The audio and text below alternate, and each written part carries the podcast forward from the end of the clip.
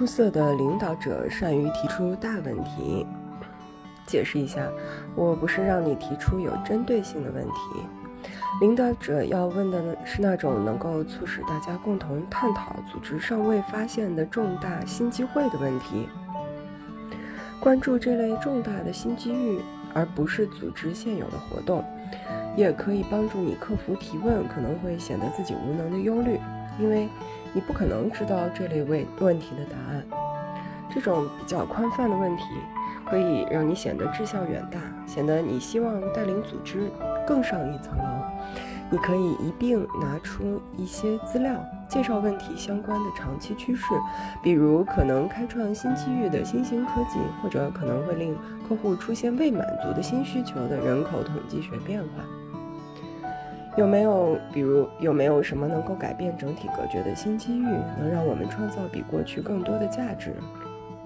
我们的客户有没有什么未满足的新需求，足以作为一项崭新业务的基础？我们如何利用第三方资源满足更广泛的客户需求？我们如何从标准化、大众化的产品及服务，转向针对每位客户的具体需求提供个性化产品及服务？在问这些问题时，有几个关键点：第一，要让其他人参与。提问要请其他人一同讨论，为了充分发挥问题的效用，不要在领导内部会议上提问，要让整个组织乃至组织以外的人都听到你的问题。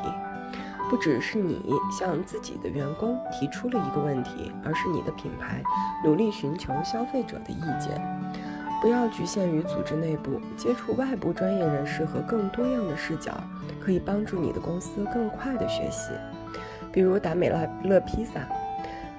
十年前得知一些顾客不喜欢达美乐的披萨，许多公司会隐藏这种负面信息或者悄悄解决问题，而达美乐采取了不一样的方法，将收到的反馈公之于众，向大家寻求改进建议。这个公开的问题获得了大量回答，对改进披萨质量起到了巨大的作用。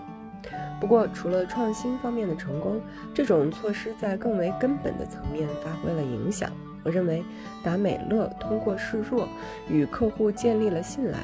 这家公司愿意坦诚遇到了问题，为了解决问题而向顾客求助。如果有更多公司愿意在遇到问题时向顾客及其他利益相关者求助，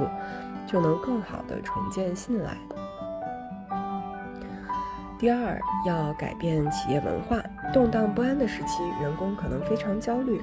而领导者提出这类问题，可以在某种程度上帮助员工消除一部分担忧。心理学理论已有定论，与其他人在一起可以减轻焦虑，这正是团体治疗的理论基础。取得实际效果，也可以缓解不知所措的感觉。你的问题帮助员工将注意力集中到眼前可以一同进行的短短期活动上，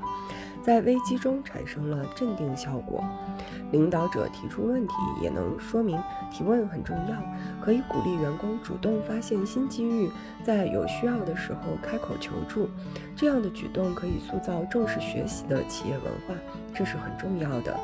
因为鼓励每位员工快速学习，为利益相关者实现更大价值的组织，能够在将来取得成功。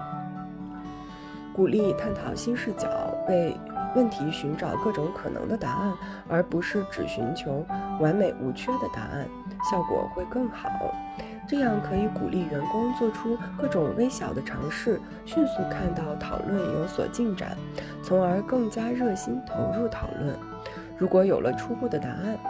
即使不是突破性的进展，也要及时分享。这种做法有利于学习发展学习文化，让利益相关者看到你的问题激发了新的视角，进而对你的方式更有信心。能够问好问题的领导者，既能抓住新机遇，又能应对出乎意料的挑战，而且建立起了良好的组织文化，能够将这些益处延续下去。